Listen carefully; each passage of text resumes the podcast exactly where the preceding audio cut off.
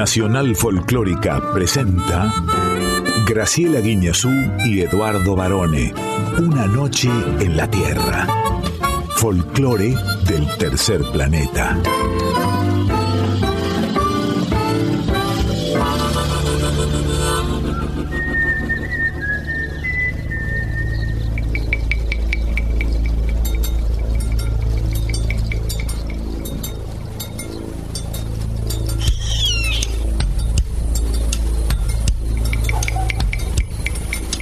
Medianoche.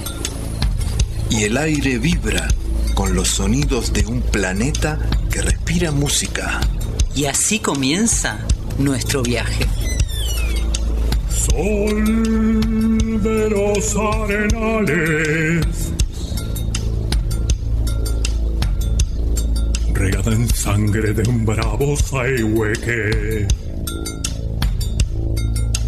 Grito que está volviendo en su desbocado otro pehuenche. El cielo la honda noche se oye del viento la serenata. Tu voz la luna prende en la negra simba de mi araucana.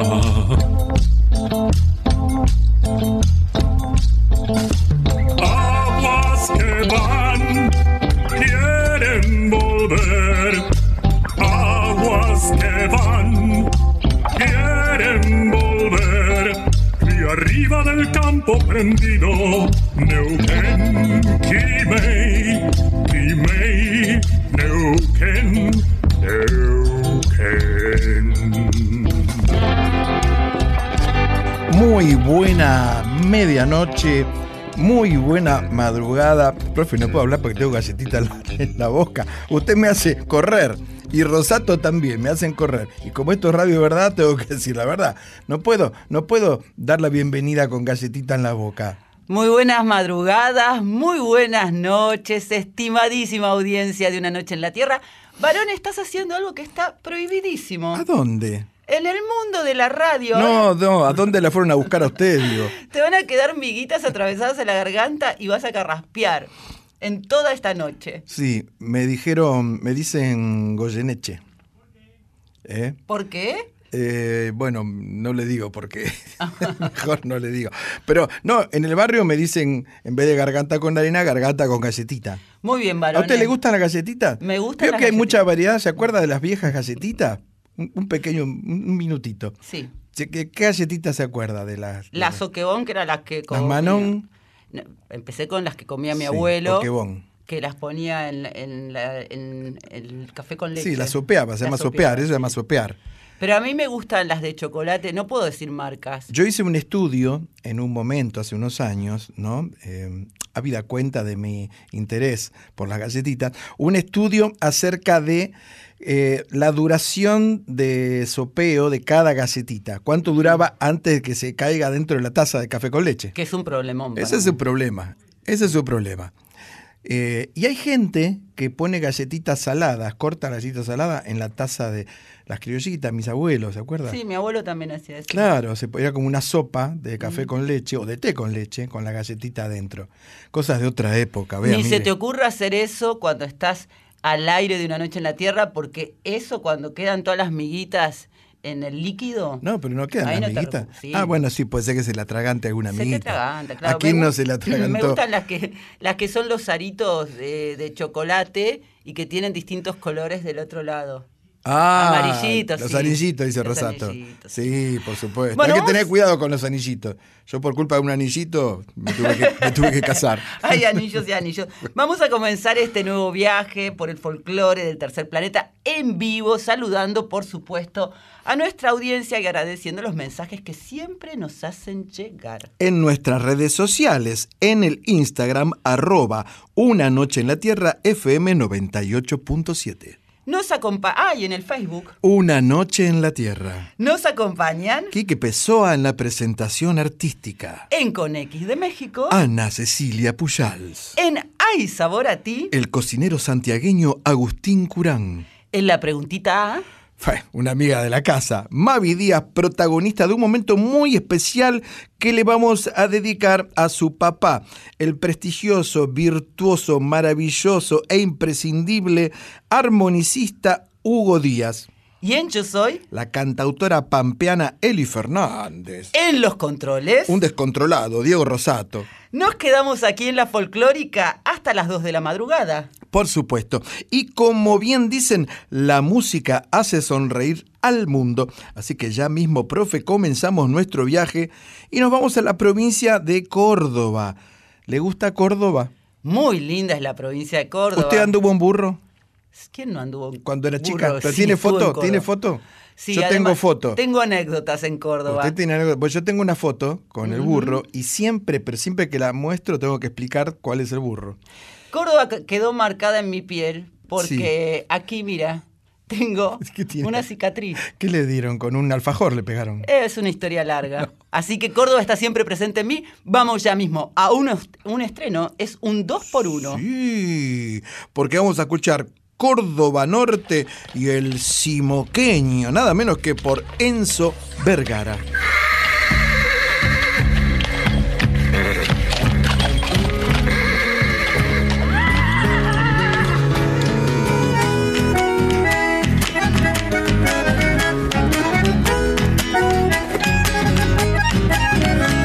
Adiós cerro colorado, cerro de piedras pintadas.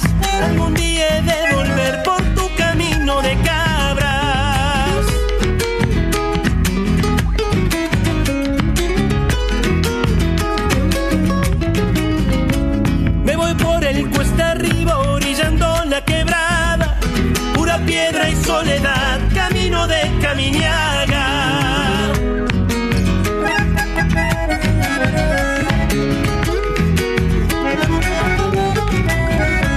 El alto de Santa Cruz tiene una selva de palmas.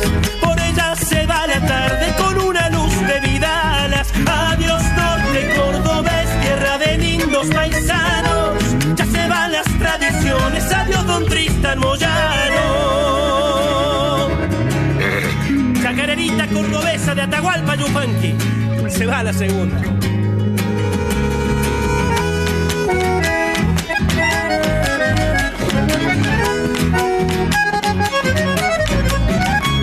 Me voy por la senda vieja, por Dianfunes y Ongamira.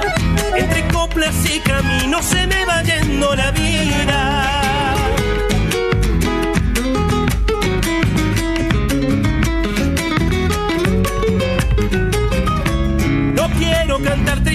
Pero hay caminos que apenas. Algunos con sol quemante y algunos con luna llena.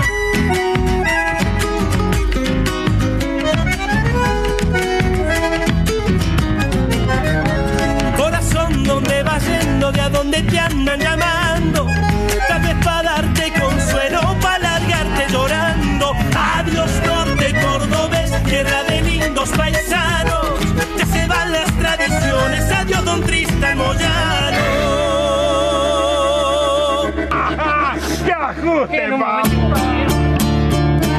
Gatito con ritmo para todos mis bailarines.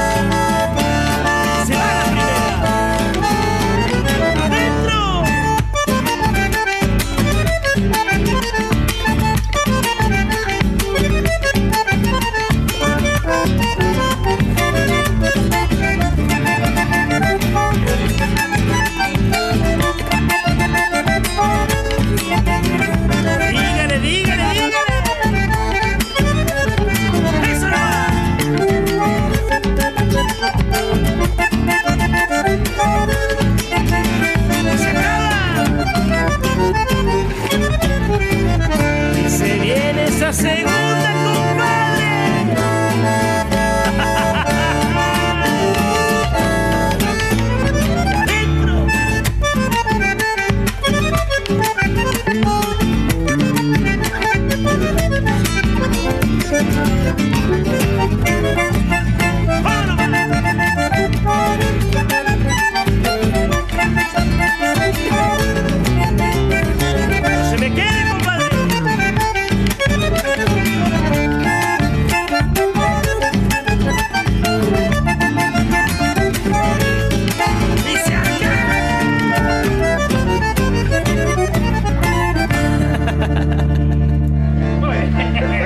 Qué lindo aire de chacarera que nos trajo Enzo Vergara. Y qué lindo queda. Siempre me gustó mucho el bandoneón en la chacarera, típico de, ese género musical. Enzo es un amigo de Una Noche en la Tierra. Ya nos envió este estreno exclusivo con una dedicatoria, un mensajito. Dice, dedicado a los bailarines y amantes del folclore en familia.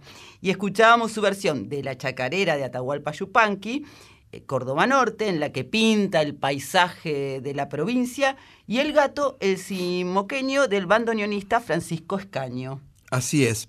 Eh, este muchacho Enzo empezó a cantar cuando tenía ocho años en un espectáculo que hacía su papá. A los 11 ya tocaba la guitarra y el piano y a los 24, cuando su abuelito muere, él empieza a tocar el acordeón. Esa fue como la llave mágica que le abrió las puertas. No solamente acá, ¿eh? sino en todo el mundo. Su abuelito era nada menos que el bandoneonista don Pedro Vergara, que nuestro Sí. queridísimo Icano mencionó en la chacarera más grabada de nuestro país, que es del norte cordobés. Exactamente. El año pasado él hizo una gira por distintos países de Europa. Estuvo en España, en Francia, en Alemania, en Suecia, en Italia. Y este país le encanta a usted, Grecia. Sí, en Grecia. De hecho, Enzo Vergara, el año pasado, eh, eh, hablamos con él y nos contó todo sobre esta gira que llevó incluso el bandoneón de su abuelo, que tenía, ya tiene 100 años ese bandoneón y que fue todo totalmente restaurado, porque con los años Es verdad. tenía que, digamos, estaba muy bien cuidado, pero que había, había que hacerle algunos arreglos. ¿Qué le parece, profe estimada, si ahora nos vamos, hablando de chacareras y de bandoneones, nada menos que a Santiago del Estero, ¿eh? porque vamos a comer muy rico, ya que aquí llega ¡Ay, sabor! a ti. Traigo tomate, traigo cebolla, ajíes dulces y perejil. Si supiéramos la la que traigo aquí. Traigo tomate, traigo cebolla, ajíes dulces y perejil. ¿Y quién nos visita hoy?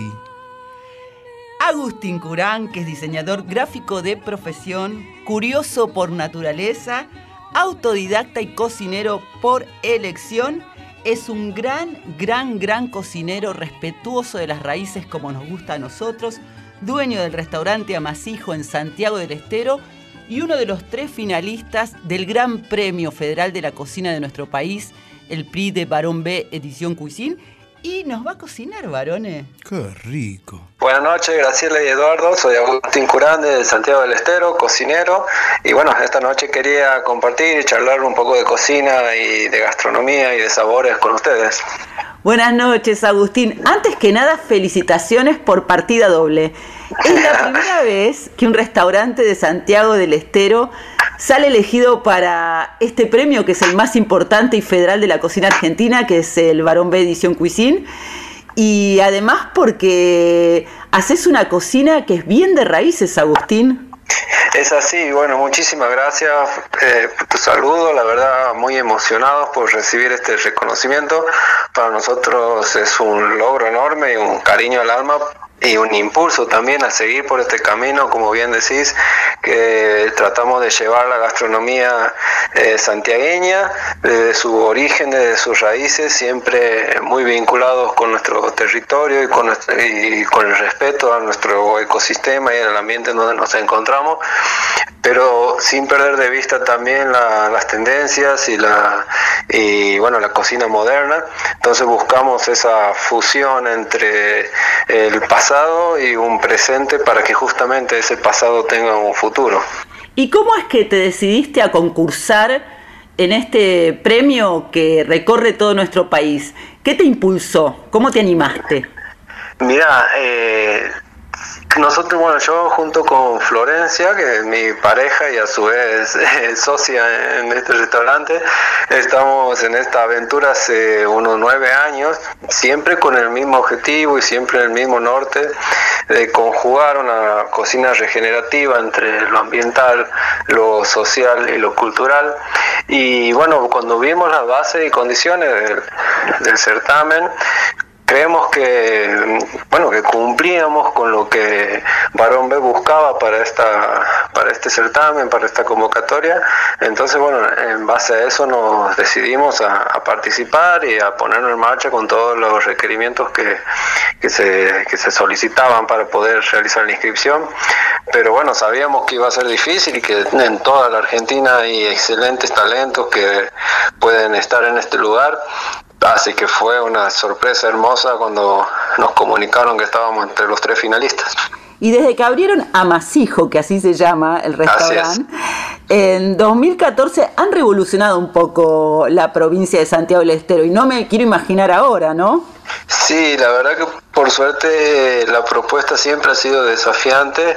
Eh, entramos como un poquito a patear el tablero de, de la gastronomía en general en la provincia y, y así fue aceptada por, por un mercado tanto el turismo que por suerte en la provincia está creciendo muchísimo y también por el público local que es quien nos sostiene durante todo el año, ¿no? ya que en nuestra provincia el turismo es bastante estacional, entonces para nosotros es, tan importante el turista que viene a conocer y a disfrutar de nuestra propuesta, pero también de nuestro mercado local.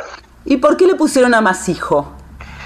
Bien, eh, Amasijo nace con por, tiene como doble acepción, ¿no? Por un lado, el término técnico gastronómico de, hablar de amasijo como, como la preparación previa de una masa, de un, pan, por ejemplo, pero también, eh, sobre todo en el interior, la gente mayor eh, nos habla de amasijar cuando se refiere a un cariño muy intenso, muy fuerte, un abrazo muy fervoroso. Eh, normalmente dicen te amasijaron o te dieron un amasijo. Entonces, eh, bueno, va por ese lado, esa doble excepción entre lo gastronómico y esa sensación que queremos transmitir a las personas que llegan a nuestro restaurante de, sentirse abrazados por Santiago del Estero. Agustín, con Edu no queremos ser irrespetuosos, pero un poco entraste a la cocina por la ventana porque en realidad vos sos diseñador gráfico y lo eras hasta que te abrazaste a los fuegos. Así es, es verdad. para nada. Sí, la verdad que, eh, bueno, ninguno de los dos, ni yo ni Florencia, venimos del, del mundo gastronómico, nuestra familia tampoco, eh, pero bueno, a los dos realmente nos, nos interesaba, nos, nos, llamaba mucho la atención, nos generaba mucha intriga este mundo y siempre me gustó, la verdad, desde muy chico siempre lo tomo como referencia a mi abuelo, que es en quien todos los domingos me sentaba al pie del asador a, a mirar cómo hacía el asado y comer, bueno, creo que ahí se me despertó un poco este, este sentimiento por la comida, pero la comida de unión, la comida de familia. Y bueno, junto con Flores que eh, descubrimos este mundo y nos metemos, como vos bien decís, yo soy, eh, soy diseñador gráfico, ella es licenciada en administración, o sea, venimos de palos muy distintos.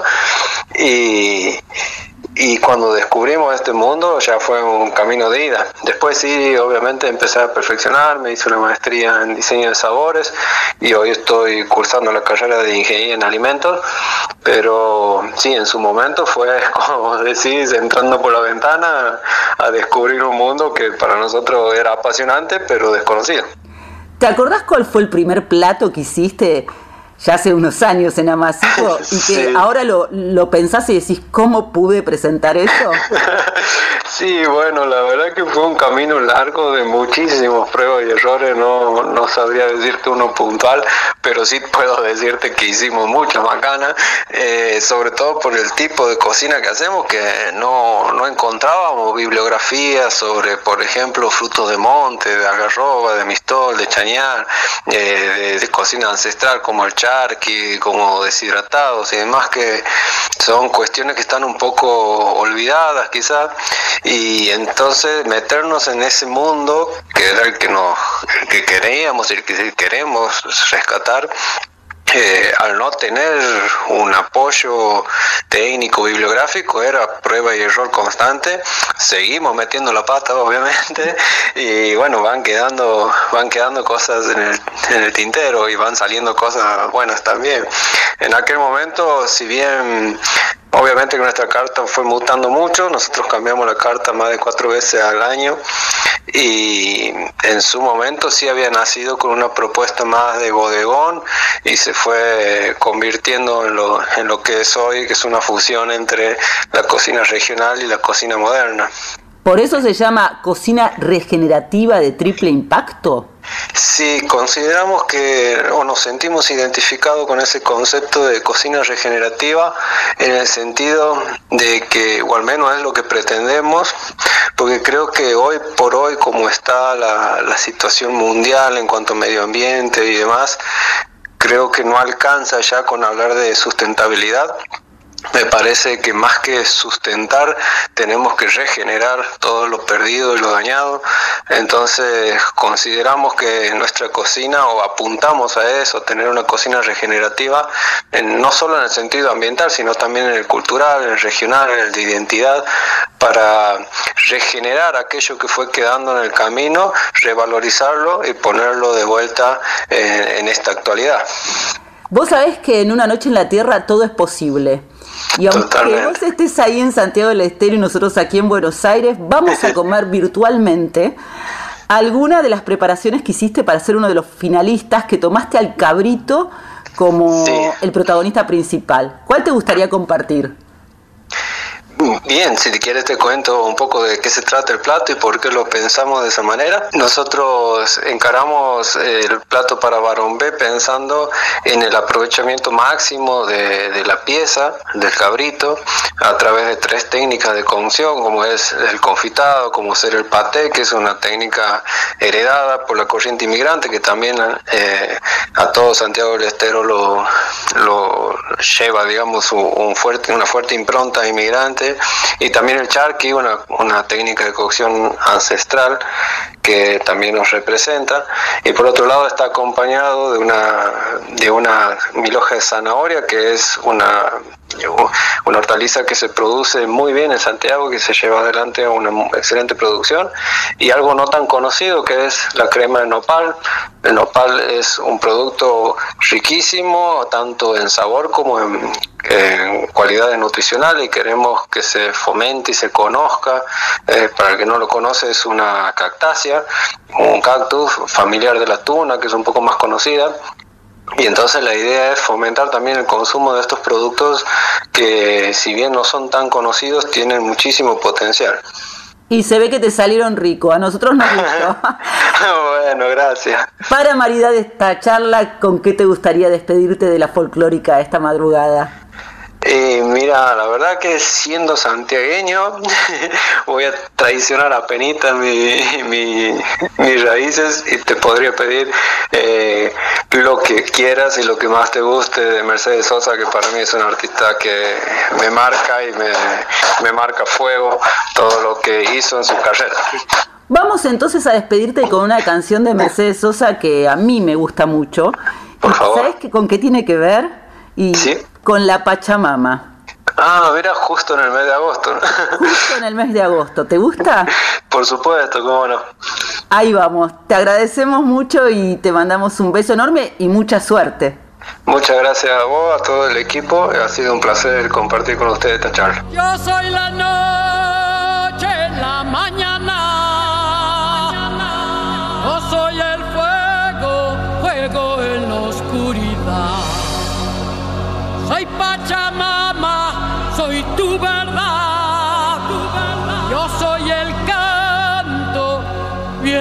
de la libertad.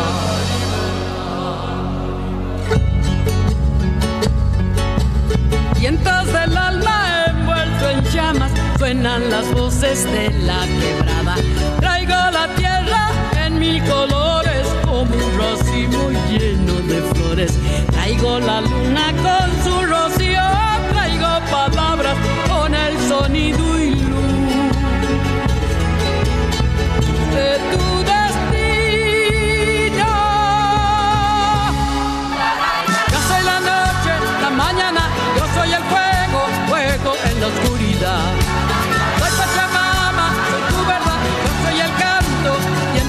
libertad. Yo soy el cielo, la inmensidad, yo soy la tierra, madre de la eternidad. Soy Pachamama, soy tu verdad, yo soy el canto, viento de la libertad.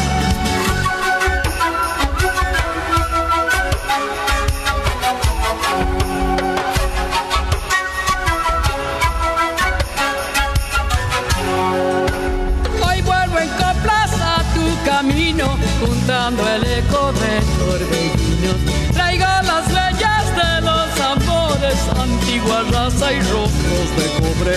Traigo la luna con su rocío, traigo palabras con el sonido y luz de tu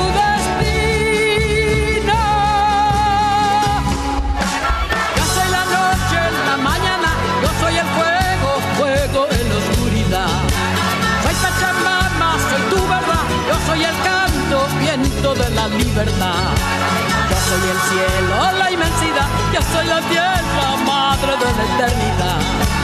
Soy Pachamama, soy tu verdad, yo soy el canto, viento de la libertad. Yo soy la noche la mañana, yo soy el fuego, fuego en la oscuridad. Soy Pachamama, soy tu verdad, yo soy el canto, viento de la libertad. Yo soy el cielo, la inmensidad, yo soy la tierra, madre de la eternidad. Soy Pachamama, soy tu verdad, yo soy el canto, viento de la libertad. Dos voces increíbles. Esta última, por supuesto, de la querida negra Mercedes Sosa y anteriormente el que estaba ahí contando y que siempre me hace dar un hambre cuando escucho estas cosas a esta hora, el cocinero, por supuesto, Agustín Curán. Qué lindo que es escuchar a los, en realidad a toda aquella persona que desarrolla con pasión la elección de vida que ha tenido Agustín y Florencia, su pareja. Están revolucionando la cocina de Santiago del Estero y de nuestro país con este proyecto que nos explicaba muy bien por qué se llama eh, cocina eh, degenerativa de triple impacto, porque ellos contemplan absolutamente todo. Y de hecho, el jurado del PRI de Banón B, que está integrado por Mauro Colagreco, que es el presidente del jurado, la chef brasileña Manu Bufara, que es muy prestigiosa, Pablo Rivero, que es el dueño de Don Julio y el Sí. preferido. Eh, Don Julio La Parrilla está entre las mejores, entre los mejores restaurantes de nuestro país Bueno, puesto 19 la última vez. Siempre Sí. anda en los primeros puestos. Sí, ¿eh? de Latinoamérica ahora está en el tercero, pero supo estar en el primero. Y el año pasado fue, este año fue elegido como el mejor restaurante de carnes en todo el mundo. Bueno, ahí eh, quiso ir a comer Luis Miguel apenas llegó eh, a la Argentina. Y en serio, esto, es- esto fue así. No pudo, no sé si lo leyeron, no pudo porque eh, se le abalanzó una masa, una catarata de fans. Tuvieron que volver. eh, ya habían entrado ¿no? de julio, pero no, no podían, no podían, no lo dejaban comer. Pero Tuvieron era- que volver a la van Sí. y uno de los custodios se quedó esperando y se llevó cinco bolsas de, de asado de ahí de, de Don Julio. ¿eh? ¿Era Luismi o era alguno de sus dobles? Viste que hay muchas teorías al respecto. Bueno, yo, yo soy un doble de Luis Miguel. Mire cómo engordé, estoy doble. estoy doble que él. Bueno, iba a decir que además el jurado lo integra eh, Martín Molteni también, que Oh, es un una- amigo, un sí. amigo de Una Noche en la Tierra y, y es el dueño de Pura Tierra, uno de los pioneros de esta, de esta nueva cocina argentina, de difundir la cocina de nuestro país. Me encantó todo lo que nos contó Agustín, respeto muchísimo este tipo de, de respeto a todo lo que tiene que ver no solo ya con la cocina regional, sino con la cocina ancestral. Así que, por supuesto, le deseamos muchísima suerte a su proyecto Amasijo, que cuenta la historia de Santiago del Estero, para la final, ¿no?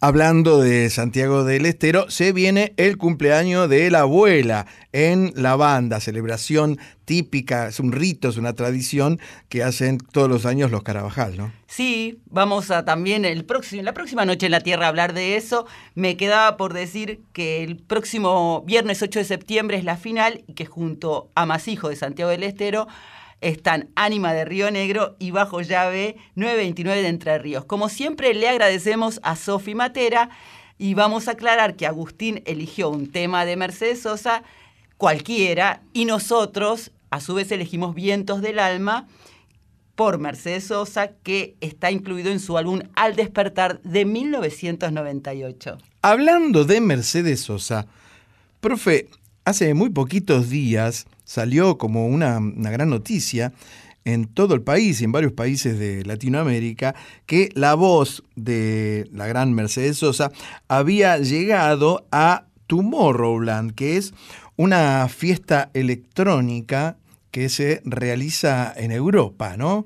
Por primera vez escuchó ahí la voz de Mercedes Sosa sampleada, remixada y con una base tremenda. Y bailando a Mercedes Sosa a más de 400.000 personas que estaban en este mega festival. Son 22 segundos apenas los que se viralizaron. Pero qué 22 segundos, varones. ¿Quiere escuchar un poquito cómo fue? Ahí va, ahí va, escuche.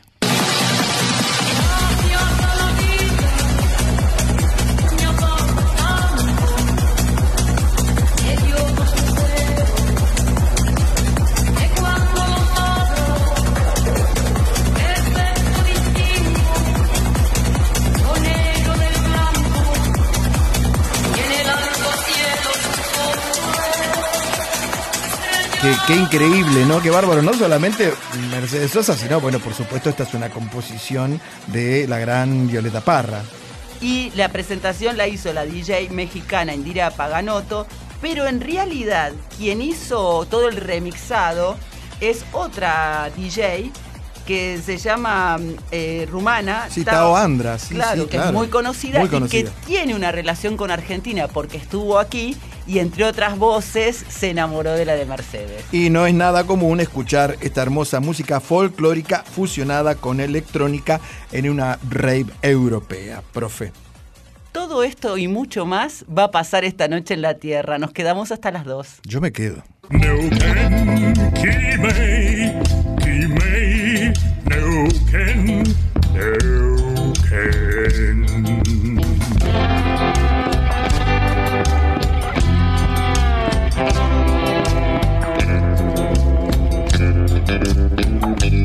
Una noche en la Tierra, folclore del tercer planeta, con Graciela Guineazú y Eduardo Barone. Estimada audiencia, querida profesora, tal como lo prometimos en la apertura de nuestro programa, vamos a dar comienzo a un humilde pero muy sentido homenaje a uno de los más grandes artistas que dio el acervo cultural de Argentina. Estamos hablando del increíble Hugo Díaz. Porque hoy a las 5 de la tarde se presenta en el auditorio de nuestra Radio Nacional Hugo Díaz, Antología Volumen 3, 1953-1966, El Tesoro Escondido. Y es una fecha para celebrar porque además el 10 de agosto es el Día del Armonicista en homenaje a su día de nacimiento. Sí, ahí yo quiero hacer una pequeña aclaración. Eh, En realidad no es ninguna aclaración, pero sí. ¿Por qué?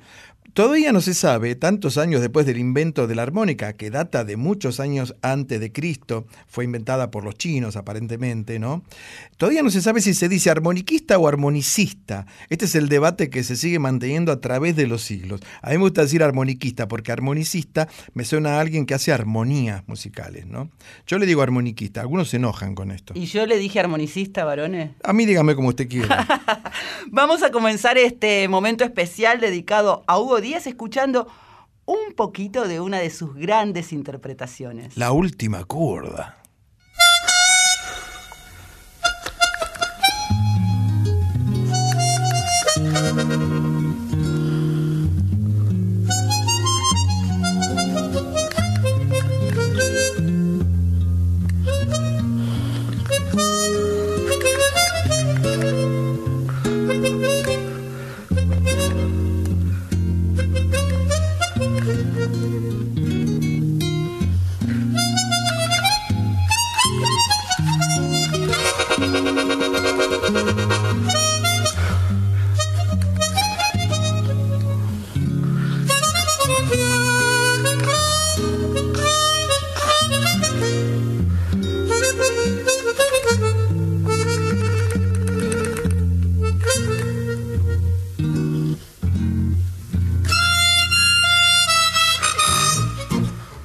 Bueno, esta versión maravillosa de La Última Curda, había gente, eh, críticos y también investigadores y melómanos que decían que Hugo Díaz, eh, cuando tocaba tango, tenía un fraseo muy parecido a Roberto Goyeneche, que no casualmente fue una de las voces que hizo gran versión de la última curda. Mucho se sabe y se ha escrito de Hugo Díaz, hasta un libro y hubo una película. Pero, ¿quién sabe más de Hugo Díaz y del Hugo Díaz familiar, el Hugo Díaz papá, que Mavi Díaz? Claro que sí. Mavi, la única hija de Hugo, que tiene mucho y cosas lindas para contarnos. ¿Cómo era Hugo como, como papá, como, como ya después vos de grande, como lo viste, cómo actuaba en la vida cotidiana, como esposo, como amigo, ¿no? ¿Cómo, era? Era un niño grande. Yo creo que toda esa, esa, esa pobreza de su primera infancia y ese hambre de cultura, de, de todas las cosas que él no había tenido acceso de pequeño, de grande, él las depositaba en mí. Entonces, por ejemplo, yo venía, veníamos al centro y íbamos a tres cines en un mismo día. o sea, Tres cines distintos. Sí, o sea, íbamos a ver una. Y aparte me llevaba y me explicaba, me preguntaba qué me había parecido. Y me llevaba a ver películas desde La Corazón, Potemkin, o El Globo Le Baron Rouge, o Cinema Noir francés, películas de Jean Gabin, y me preguntaba, o sea, o sea, me, eh, eh, yo tenía una sobreinformación muy heavy. Y después me regalaba libros de poesía de Ungaretti y me preguntaba qué me parecían. Me decía, Muy progre, muy- entre la flor que tomo y la que doy, la inexpresable nada. ¿Qué entendés? Y yo decía, quiero un, coso de mafalda. Era así, claro, yo no, no iba a salir muy normal, pero él este, necesitaba compartir conmigo y después, bueno, ir a escuchar música con él era que me agarraba, me, me acuerdo, fuimos a ver a Bill Evans, fuimos a ver a Ray Charles, fuimos a ver a Lionel Hampton, a Carmen McRae, y cada artista que íbamos a verle, yo me lo miraba más a mi papá que al artista, porque era que él se sentaba y empezaba a llorar. Y la música eh, le, le llegaba de una forma y él me agarraba, me apretaba la mano y decía, "Ah, papá". Y era, era así, era un niño grande. Después no tenía ni idea en qué grado estaba yo, no sé, se desentendía por completo de lo que tenía que ver con la crianza, cotidianeidad. Eso, yo eh, a la noche, cuando mi mamá se iba a Santiago, me dejaba con él, mi mamá se iba a las vacaciones de invierno a Santiago para ver a su mamá, y me dejaba con él y yo, hasta las 4 de la mañana estaba en una peña. Y al día siguiente iba al colegio sin dormir. Y estaba en la primaria. O sea, no era muy el, papá modelo, digamos. Hoy sería cancelado en todos sus aspectos, ¿no? Pero yo me lo pasaba re bien y yo sentía que lo tenía que cuidar a él. También me pasaba eso mucho, ¿viste? Siempre fue un poco mamá. Hugo falleció muy joven, realmente no, una, una lástima, pero los grandes, generalmente Hendrix, to- todos los grandes Mm. pasan por, por esa instancia. Eh, ¿Qué hubiera pasado con Hugo hoy, como músico, con la música que hay hoy? Que, que- vos que lo conociste tanto, ¿no? ¿Qué- qué- Yo creo que a él la música le llegaba sin ninguna etiqueta, sin ningún encasillamiento y sin ningún pre- prejuicio ni prurito. Él lo que, si algo le, le- le llegaba al corazón, le gustaba. O sea, creo que estaría orgulloso de su nieto Dano, creo que estaría orgulloso de, de, le encantaría ver, qué sé yo, todas las músicas nuevas que hay. Él no, no tenía eso, nunca tuvo ningún prejuicio con la música, al contrario, siempre fue si le gustaba, estaba buena, ¿viste? Como no, no tenía ese, ese eh, ningún tipo de prejuicio. Yo creo que disfrutaría de, y, que estaría tocando con pibes, eso es- no me cabe la menor duda, porque siempre también le gustaba rodearse de gente muy joven, de hecho sus músicos siempre fueron pibes. O sea, ya pasado una edad, digamos, después de igual de Luchango de tener conjunto y ser, pasar a ser solista, siempre sus guitar- guitarristas y, y sus músicos fueron jóvenes, jóvenes de 20 años, te digo. Entonces, como, y, y que tocaban otros estilos también. Entonces, creo que le hubiera disfrutado de la música buena, cualquiera fuera su estilo. Bueno, perdóname, Perdón, sí. hay una foto que es muy interesante y te voy a llevar a mi terreno. Sí. Que vos sos muy chiquita Sí. y estás con Sandro. Contanos esa, dos esa. Sandro. Bueno, yo cuando era pequeña estaba absoluto, bueno, eh, mi amor de toda mi vida grande, más grande del mundo fue Sandro y yo estaba enamorada perdidamente, iba a ver todas sus películas, me escuchaba sus discos y estaba todo. Entonces, ¿yo qué hacía? Yo tocaba la guitarra también desde los seis años, entonces yo todos los días le hacía un tema a Sandro, que era muy parecido a los temas Vos le de hacías- a Sandro, claro. tema. Que eran muy parecidos a los de él, pero de mí hacia él. Y eran música y todos, letra. Claro, uno por día, tenía un cuaderno. Entonces, cada día yo le hacía, un- eh, Ana corre hacia él, como el de los Beatles, pero que era, claro. Ana ve corriendo hacia él, tú lo que eres, aunque yo también, porque les hablaba a las actrices de las películas, ¿entendés? Cuando Soledad Silvia cantaba Soledad Silvia, y me peleaba con, con las actrices de las películas en mis canciones. Entonces, yo cuando tenía ocho debuté en el Palo Borracho, que era una peña muy buena, que iban todos los grosos a tocar por la noche y los domingos había una peña infantil. Entonces yo debuté ahí con mi carrera profesional. ¿Qué edad? Entonces, ocho. Entonces yo cantaba algunos temas de folclore y mis canciones que le hacía a Sandro. Eh, Sin rumbo, eran, tengo, tengo el cuaderno con todas las canciones. Entonces yo le cantaba, sí, entonces un día mi papá, que era amigo de Roberto, Que también tocaba, él tocaba la armónica. que tocaba la armónica, que mi papá le había regalado alguna armónica. Eran amigotes, se juntaban a tomar whisky. Entonces lo trajo a la peña. Y yo era una- en un sótano, en la calle Juncal. Y yo en un momento veo, yo lo ves cuando estás en el escenario, yo cantando, Sana, de repente lo veo bajarla. Cuando veo que Sandra me quedé sin voz, muda. Pero me quedé, ah, tipo así, dije una pausa, no sé qué, y me bajé del escenario y me fui a esconder en el baño, toda pálida, casi vomito, no sé qué, mi mamá me iba a, a- a limpiar la cosita. Y yo no podía hablar, ¿entendés? O sea, vino Sandra y Sandra que era tan hermoso en esa época. Entonces me agarró, mi papá le dice, bueno, ella es mi hija. Y yo no podía hablar, me salía... Y me sentó, más lindo, me sentó en su regazo, me decía, ay, cantás, bueno, vas a cantar una canción para mí. Yo no podía hablar. Tuvieron que pasar 10 años más o más, casi 15 años para hasta que yo pude hablarle a Sandro. Y le contaste de esto. Sí, él se acordaba aparte, él se acordaba porque eso era un bombón, era un bombón. Eso, eso fue muchos años más tarde, estábamos con las viudas en Chile, en el hotel San Cristóbal, ahí en el Cerro San Cristóbal, en el, bueno, hotel. Y llegamos, nosotros tenemos una conferencia de prensa a las 11 de la mañana, no me olvido más. Y estamos en la conferencia de prensa, termina, todos los medios ahí.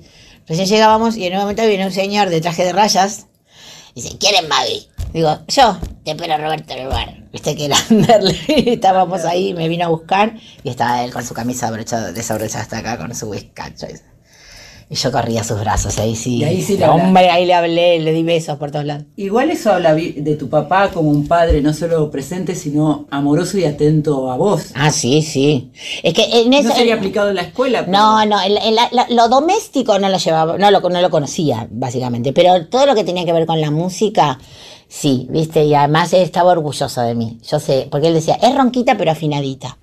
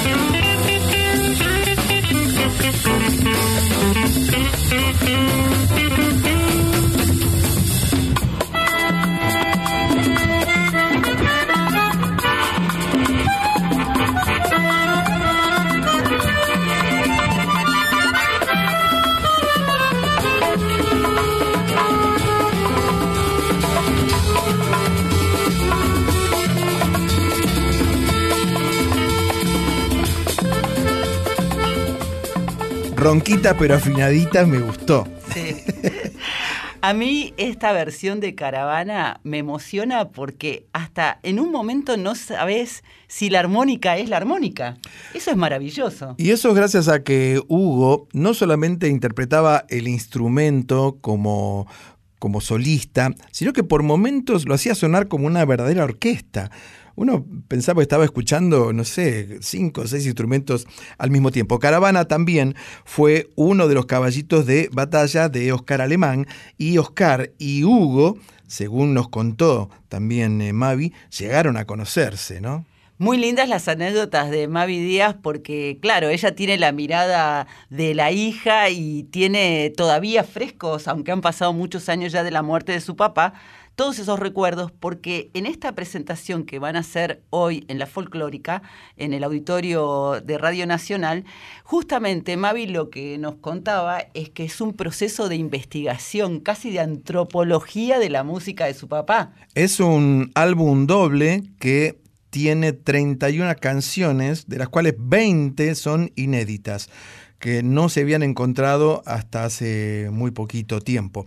Y Mavi trabajó no solamente con un gran coleccionista de, de música, sino además también con un... eh, uno de los investigadores más importantes que además trabaja en la Academia del Tango. ¿eh? Pero Con Gabriel Soria. con Gabriel Soria. Todo esto les llevó, encontrar los tesoros de Hugo Díaz, más de 16 años de trabajo. Claro, por eso es tan interesante todo este trabajo. Lo decíamos recién hablando de la cocina, varones, que qué importante que es concentrarnos en lo que tenemos, en nuestras raíces, en nuestra historia. Y esto es parte de lo que ha hecho Mavi Díaz, que además de ser la directora de la folclórica, la hija de Hugo Díaz, vamos a aclarar, es música, cantante. Sí, ella fue la, la- la voz cantante precisamente de aquel famoso grupo pop en los años 80 que se llamó Viuda e Hijas de Rock and Roll. Y actualmente está con el proyecto muy interesante de la Folkis. Vamos a seguir escuchándola. Claro, por supuesto. ¿Y por qué te, te dieron ganas ahora? ¿Por qué hoy es el momento de hacer eh, como esa difusión, este laburo sobre tu papá? Sí, porque además, perdóname, está bien. Además hay toda una historia sobre cómo se llega a esta antología, ¿no? Porque encontraron Mm. grabaciones. Sí, en realidad nosotros estamos haciendo la antología. Yo, yo empecé hace, desde el 2006 a, hacer- a buscar y a armar todo esto. Desde Aqua estás hablando. Sí, pero yo empecé co- como con la misión de reco- recopilar toda su obra. Yo vivía en España cuando se hizo, después se hizo una película. Bueno, a partir de ahí como que dije, tengo que empezar a juntar todo esto. Bueno, y la primera, los primeros dos volúmenes era fácil, bueno, fácil. Eran los discos de Teca que sabíamos que existían. Hicimos, trabajé con un discógrafo, hicimos los catálogos que no existían. ¿Quién Eh, tenía esas grabaciones? Eh, Teca había cerrado hacía muchos años. en el mundo. Pero de Teca sí lo que pasó fue que Teca reeditó con un sello que se llamó Difusión Musical en los años 60. De, exacto, de- de ahí rescató, o sea, muchos de los temas que salían en simples de pasta los reeditó en los long plays estos y yo los tenía. Entonces fue fácil. Y era, era dominio público, Claro. que en esa época el dominio público era 50 años. 50 años. Entonces eso fue fácil en el sentido de que yo tenía vinilos nuevos, eh, bien cuidados y qué sé yo, y entonces fue fácil tener ese material, acceso a ese material. Y teníamos un, un cronograma de en qué momento se habían grabado los números de placa, los números de matriz, teníamos Claro, todo las ese laburo. compañías anotaban todo en libros. Exacto, de eso tu- tuvimos acceso y pudimos armar nosotros nuestro Excel con nuestro catálogo. Los volúmenes 4 y 5 fueron fáciles porque eran las cintas de RCA. Y eso no me las dio RCA, están sacadas de Masters y serán del carajo. Y el volumen 3, nosotros sabíamos que había cosas, porque es la etapa donde mi papá empezó a viajar a Europa. Entonces hay momentos de Dishockey, hay momentos de, de, de Emi, hay momentos de Alondra, un sello que se llama Alondra, hay momentos de, eh, ¿cómo se llama el de Hispavox? Hay momentos de sellos raros. Llegó a grabar eh, con Waldo, ¿no? Claro, grabó con Waldo. Hispavox. en Hispavox con Alberto Cortés. Claro, claro. Bueno, entonces era una época rara, ¿viste? Y había temas de RCA, pero por ahí al año siguiente había uno con Dillo, que era, era una época medio mezcolada. Entonces empezamos a armar todo ese y pensábamos que eran 17 canciones. Y nos faltaba una versión que sí sabíamos, porque habíamos tenido acceso a la placa, a la foto de la placa, que de un lado era Bailecito Soy, del otro lado una versión de la comparsita de los años 50, también 56. Y la empezamos a buscar, a buscar. Entonces Germán, que con, con que yo cubrí la antología, me decía, no, no lo vamos a sacar hasta que no esté, bueno, bien discógrafo, bien coleccionista. Digo, bueno, pero saquémoslo. ¿Perdón, así. quién era? Germán es, es, Germán es, es coleccionista de rock y él me ayudó desde el principio, porque aparte es coleccionista y los coleccionistas son todos un Dominicé. Dominicé. Es un nerd. Los coleccionistas, entre ellos, Claro. se reayudan. Porque es como que te falta una, una pieza de una colección, es como te falta un brazo. Claro. Entonces ellos lo entienden, eso. Y entonces él me conectó con un montón de coleccionistas del mundo. Él coleccionaba rock y después empezó a coleccionar a Díaz. Entonces él me llamaba, te conseguí esto. Y tenemos por ahí cinco del mismo porque o, a ver cómo sonaba, a ver cómo estaba Claro, dañado. claro, a veces claro. comprabas a Alemania, a Francia. Bueno, entonces empezamos a juntar, a juntar, a juntar. Y en esa búsqueda aparecieron 20 temas que no sabíamos que existían. Entonces esta colección tiene 31 canciones, este volumen 3. Y en el, la Un disco pande- doble. Sí, en la pandemia, el primer discógrafo que nos que sobre el- su primer él tenía un catálogo de Teca de Troilo. Y entonces nosotros nos copiamos de ese catálogo para hacer el nuestro. Entonces, Claro. todo un trabajo de gente nerd.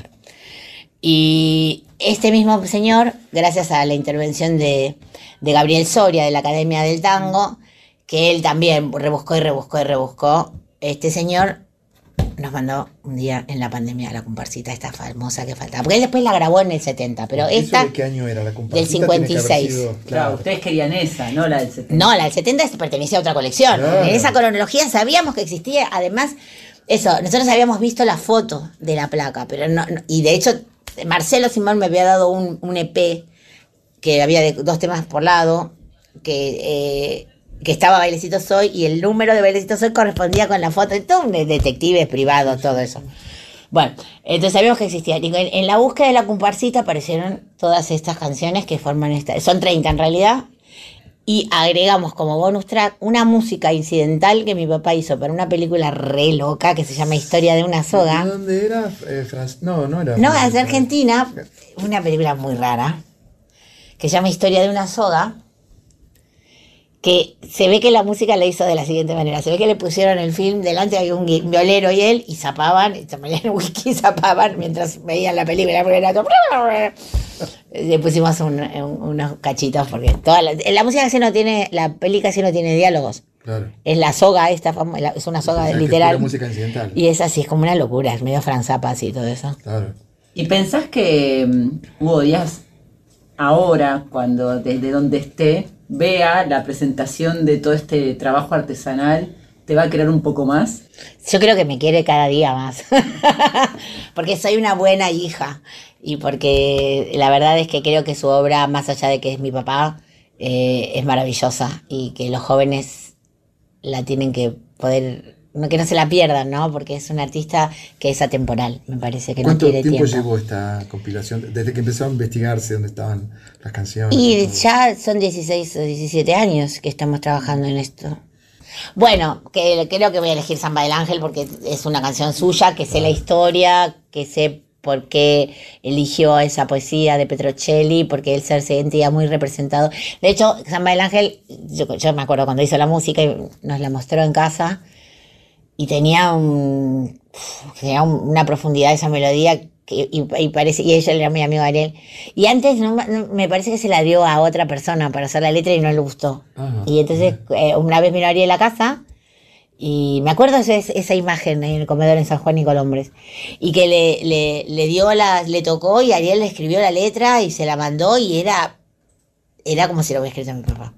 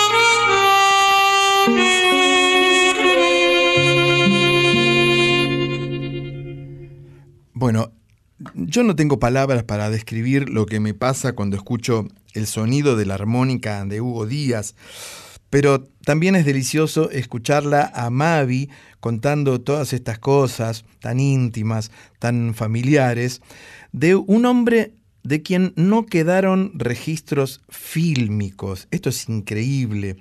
Actuó muchísimo en televisión, él actuó desde Casino Phillips, en los sábados circulares de Mancera, eh, primero en un programa en Canal 7 que era Asado con Cuentos que conducía Perla Caron.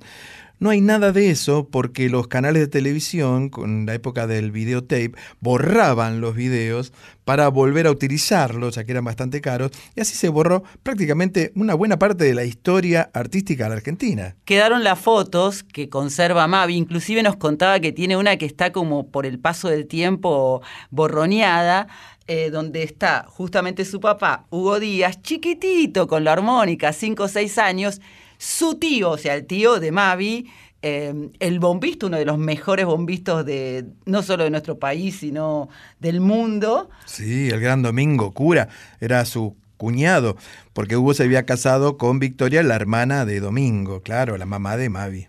Una historia de amor y pasión por la música. Vamos a contarles que estábamos escuchando La Zamba del Ángel, que es la canción que eligió Mavi por todo lo que significa para ella y qué lindo el recuerdo de, de cómo la compuso su papá que está interpretada en este caso por Hugo Díaz y sus changos, con música de Hugo Díaz y letra de Ariel Petrocelli, grabada originalmente en 1967 e incluida en el disco Antología Volumen 4 del año 2012.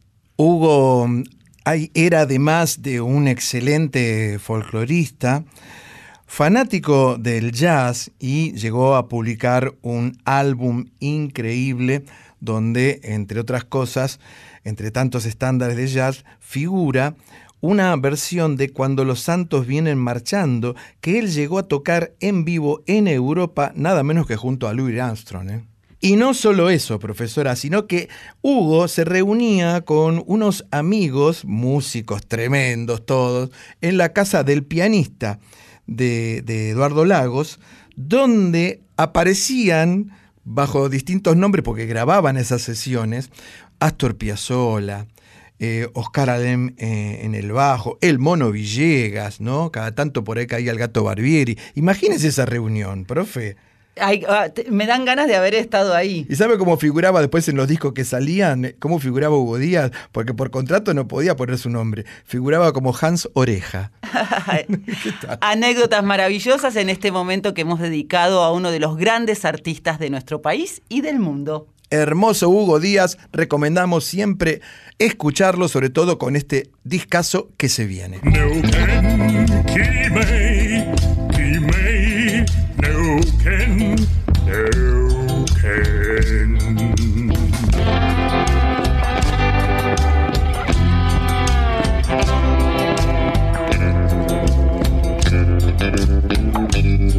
Una noche en la Tierra, folclore del tercer planeta, con Graciela Guineazú y Eduardo Barone.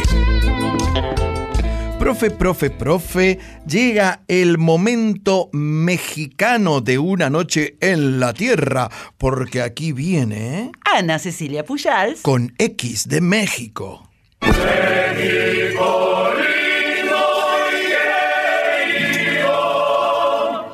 Hola, ¿cómo están mis desvelados amigos de Una Noche en la Tierra? Este programón de la Radio Nacional Folclórica de la Argentina. Hola Edu, hola Graciela, ¿cómo están? Saben que mm, eh, quizá este es un dato que ustedes no sabían. Bueno, los mexicanos no podíamos tener una doble nacionalidad, ni triple, ni más de una nacionalidad, hasta 1996 en que justamente esa posibilidad se abrió bajo el título de la no pérdida de la nacionalidad, o sea que no perdíamos la nacionalidad mexicana y podíamos tener otra. Eh, así que, bueno, imagínense, pues ya corrió agua bajo el puente. Y acá quien les habla en estos días está siendo ungida por el gobierno italiano, por la República Italiana, con su ciudadanía. Así es, señores, he tramitado la ciudadanía italiana y me la han dado por matrimonio. Y bueno, además decirles que ha sido un gran esfuerzo, porque desde 2019 estoy estudiando italiano, rendí exámenes dificilísimos. Eh, los molinos de viento que representan la burocracia para todo esto son tremendos, pero yo tuve mi Quijote, eh, que los venció, digamos, porque la verdad que es tremendo. Pero bueno, eh, y curiosamente, bueno, en el, en el mientras tanto, mientras yo estudiaba italiano, eh, que era yo un raro bicho, era yo el, la piedra del arroz, porque pues eh, los estudiantes eran todos argentinos, alguno que otro venezolano, qué sé yo, pero todo el mundo se preguntaba qué hacía un mexicano, una mexicana en este caso, aprendiendo italiano para hacer una ciudadanía. De hecho, también fue una pregunta que me hicieron en el consulado, ¿y tú por qué quieres la ciudadanía italiana? ¿Por qué un mexicano tiene que estar pidiendo en fin, era como para, era raro para los italianos que una mexicana o un mexicano estuviera solicitando esta ciudadanía, sobre todo desde acá de la Argentina. En fin, eh, y era gracioso porque, pues yo con mi profesor napolitano, eh, hablábamos, él hablaba mucho de la pizza napolitana y la pizza y la pizza y la pizza, entonces yo le decía, bueno, pero ustedes sin el tomate no serían nada, o sea, la pizza no sería nada. El tomate es un gran aporte mexicano a la humanidad y más que nada a la pizza. Em, así que bueno, él decía sí, es verdad, es verdad. Bueno, además después compartimos los colores de la bandera. Por suerte nada más nos separa un águila, un escudo, porque lo demás, y, mismo el orden de los colores es el mismo, verde, blanco y rojo, aunque signifiquen cosas distintas. Pero bueno, también eh, ha habido grandes éxitos de la música italiana que en realidad música o canciones italianas que han sido más éxitos en, español o por mexicanos que lo que fueron en Italia. Por ejemplo, esta canción de Yo no te pido la luna, ¿se acuerdan que cantaba Daniela Romo? Bueno, es una canción que en Italia, pues sí, le fue bien, pero en México, bueno, en, en el mundo de habla hispana fue así un boom. Em, otro éxito cantado por Emanuel, eh, Toda la vida, toda la vida, ¿se acuerdan? Bueno, pues todas esas encontraron su nicho o su explosión en cantantes mexicanos. Y el otro día hablando con Barone me dice, la canción de la paloma, la canción de la paloma. Y entonces me puse a buscar la bola colomba o vuela paloma, que fue un éxito que mm, inmortalizó Nila Pizzi, eh, allá por 1952. Lo más curioso es que hay una versión muy bonita que la canta nada más y nada menos que con la orquesta de Ennio Morricone. Por cierto, vean, vean el documental sobre Ennio Morricone, es una maravilla. Em, y no fue sino hasta muy, muy, muy, muy, muy, muy, ah, imagínense, estamos hablando de los años 60, cuando Antonio Aguilar, antes, antes de que em, de que, empezara a cantar música ranchera o música vernácula, eh, triunfó muy fugazmente con los boleros. Hay que acordarse que también eran tiempos de cantar boleros, ¿no? Entonces ah, tomó esta canción Vuela Paloma, Bola Colomba y la inmortalizó como un bolero. Así que, pues las dos versiones además fueron muy exitosas. Así que hoy les quiero compartir esta Vuela Paloma que de alguna manera representa este devenir de esta blanca palomita que les habla y que va a volar ahora con otro pasaporte. va a sumar un pasaporte. Les mando un abrazo, nos escuchamos la próxima y buenas madrugadas.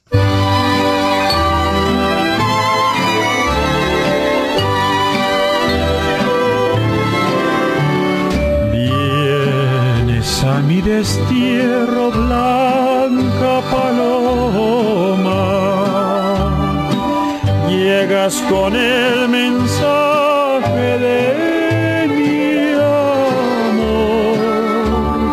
Sé que te manda a mi lado para que no esté tan solo ni que desea con ansia que vuelva pronto. Vuela paloma.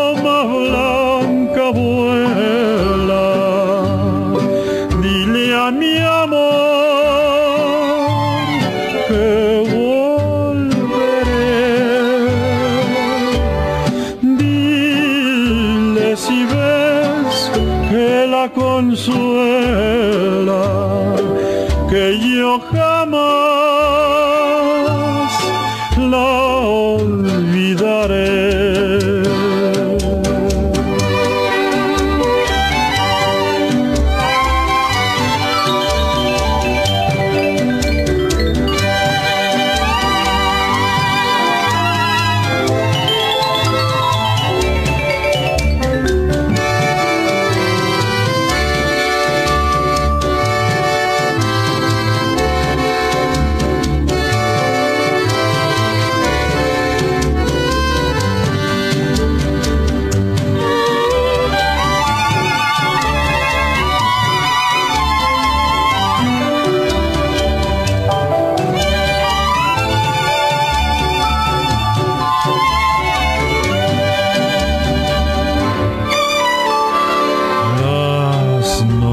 son testigos de mi tormento. Todos mis sueños son evocación. Y al extrañar la dulzura que me brindó tu mirada, dejo mi amargo sobre la almohada.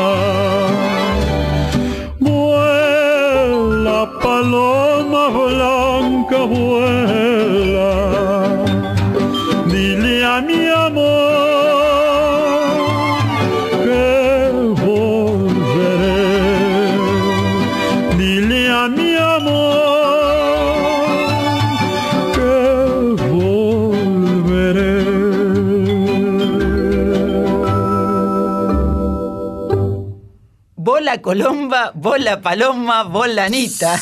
Volan todos. Sí, sí, sí, sí.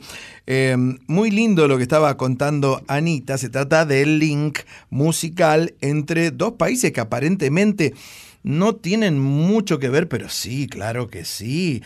Porque canciones como esta, como Vuela Paloma, se cantaban en Italia, por supuesto en idioma italiano, y en México en castellano. Tiene mucho que ver para Anita, sobre todo con esta ciudadanía italiana que ha conseguido y como nos contaba, le disparó toda esta historia porque además comparten los colores de la bandera. Pero lo interesante que cuenta Anita, y no es un dato menor, es que Barone está en todas partes. Ah, sí, sí, sí, sí.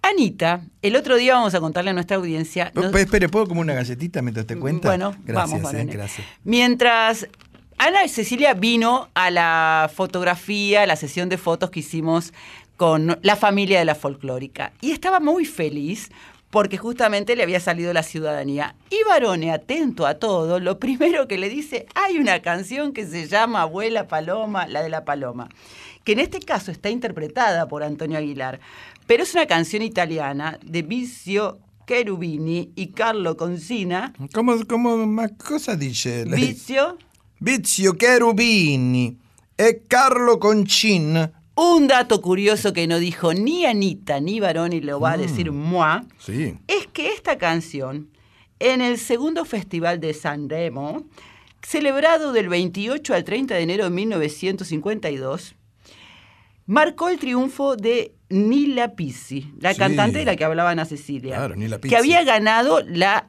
edición anterior. Y en este caso se adjudicó el podio de los tres mejores canciones.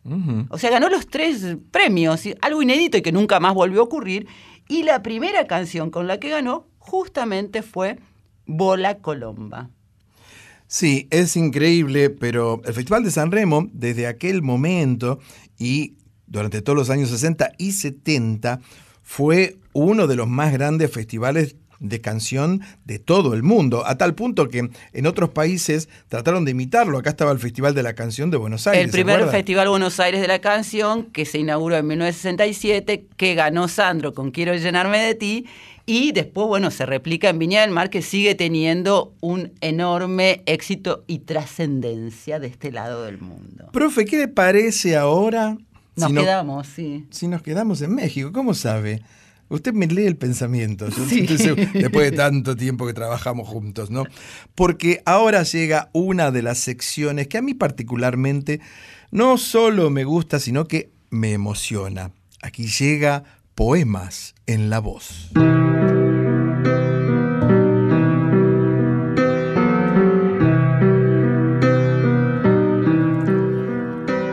Hoy de y por Agustín Lara, Noche de Ronda.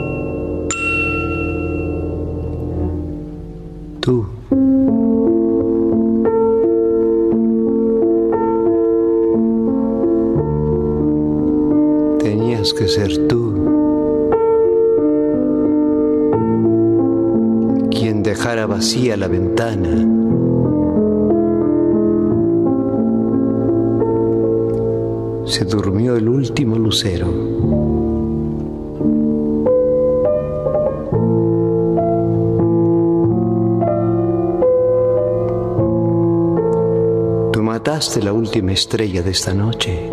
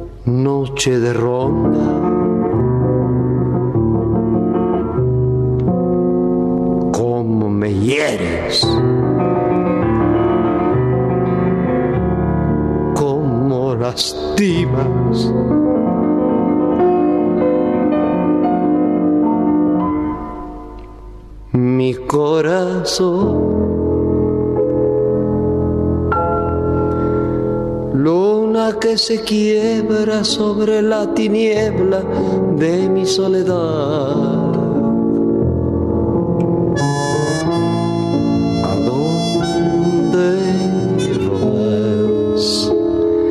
Dime si esta noche tú te vas de ronda como ella se fue.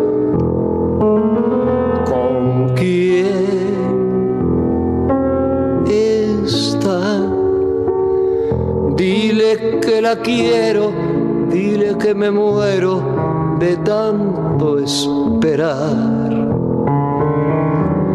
Que vuelva, que vuelva ya, que las rondas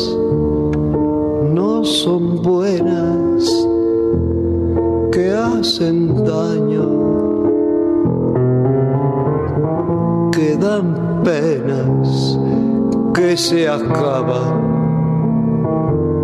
por llorar.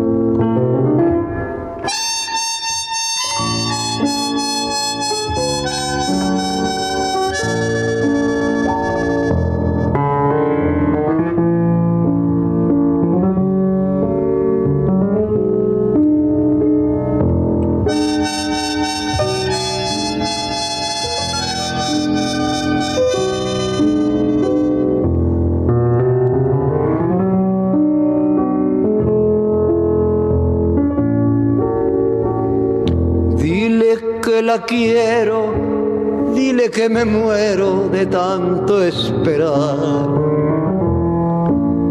Que vuelva, que vuelva ya,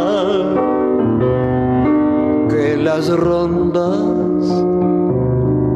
no son buenas, que hacen daño, que dan penas que se acaba por llorar. Si tú supieras cómo alivia el llanto, esa válvula de escape del corazón, un río de lágrimas, pensando en ti.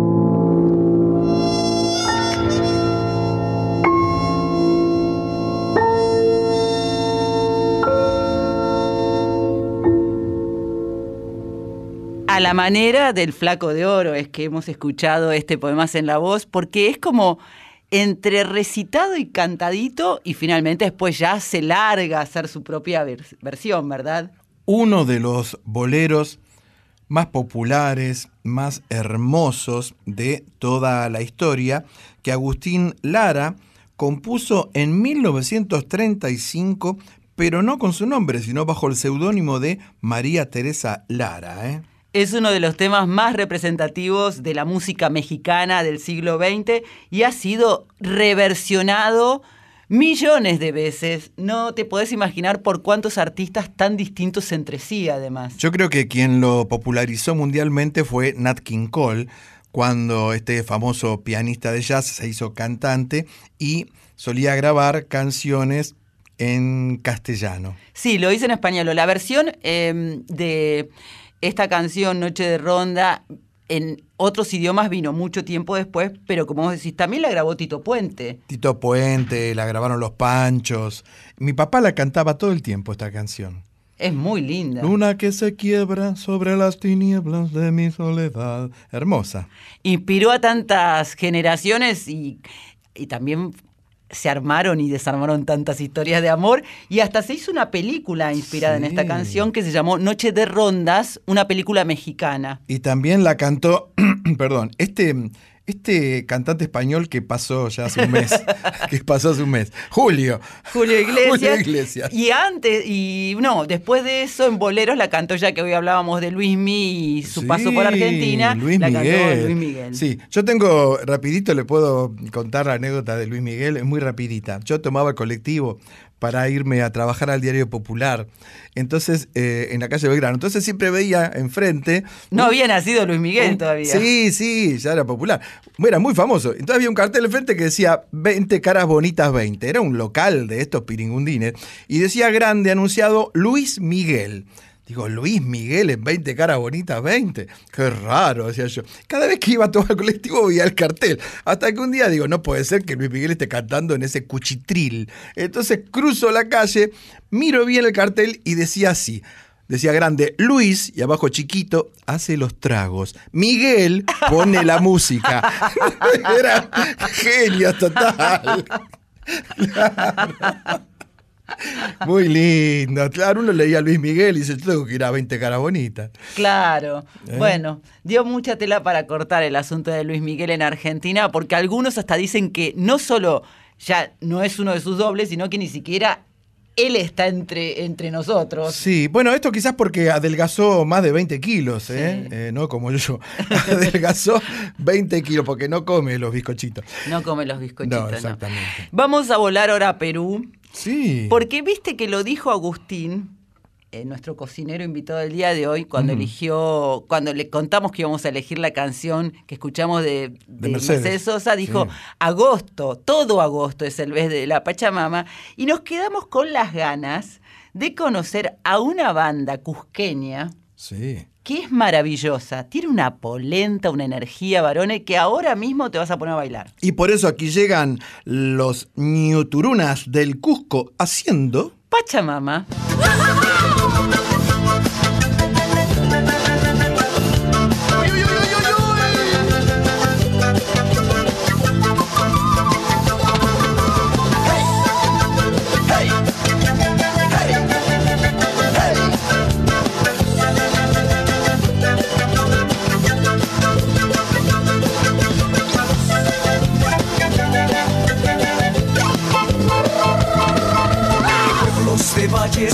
ríos y montañas.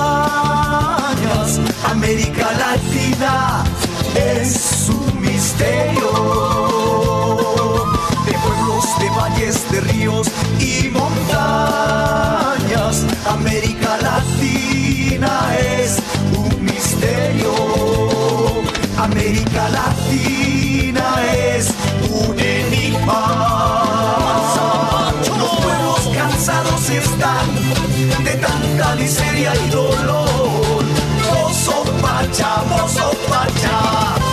Pachamama.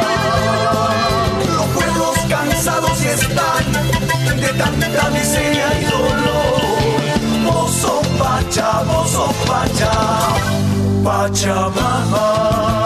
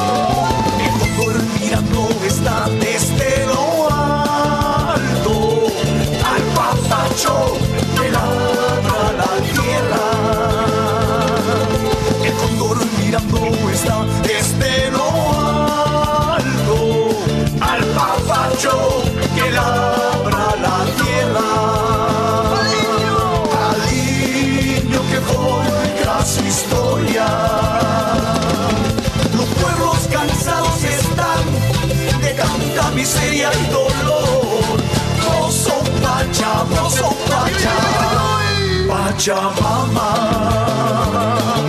Los pueblos cansados están de tanta miseria y dolor. Mozo Pacha, Mozo Pacha, Pachamama. Mozo Pacha, Mozo Pacha, Pachamama. Mozo Pacha, Mozo Pacha, Pachamama. Pacha, Mozo Pacha, Pachamama.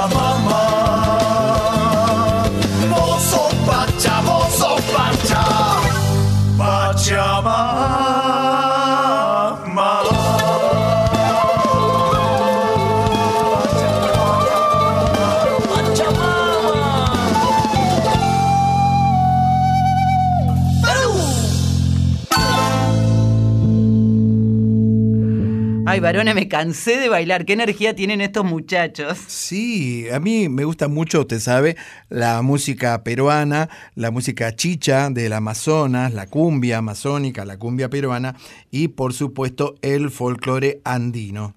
Ellos lo incluyeron esta canción Pachamama en su disco Despertar del año 2012, pero después la reversionaron y reeditaron, que dicen que es la mejor versión de la canción, en el disco Pachamama Energy del año 2021, que es la versión que escuchábamos. Les recomiendo.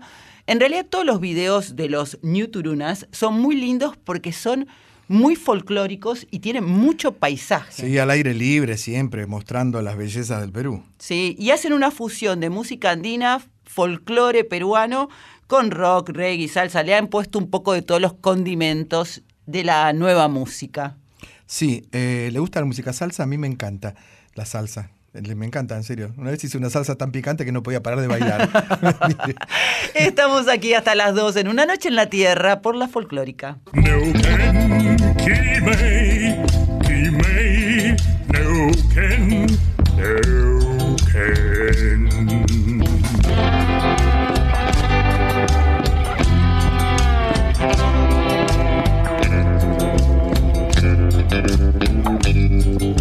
Noche en la Tierra, folclore del tercer planeta, con Graciela Guineazú y Eduardo Barone.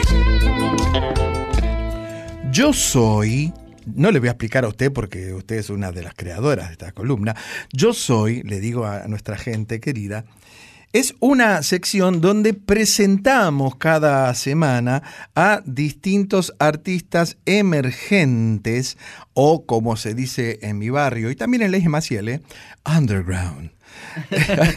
artistas emergentes que a través de, de esta humilde sección tienen la oportunidad de darse a conocer un poquito más. Estamos hablando de Yo Soy, que llega a Una Noche en la Tierra. Yo soy.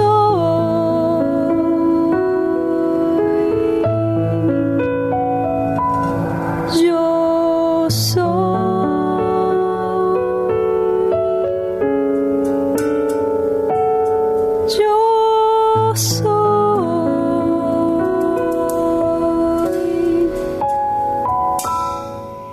Vamos a viajar, varones, a La Pampa y a Córdoba, porque Eli Fernández es nacida en General Pico, pero radicada en Córdoba hace muchos años, intérprete, compositora de música popular argentina y maestra de canto. Muy buenas, Graciela y Eduardo. Aquí Eli Fernández. Bueno, muy buena a toda la audiencia de Una Noche en la Tierra. Es una gran alegría estar eh, esta madrugada en este programa hermoso.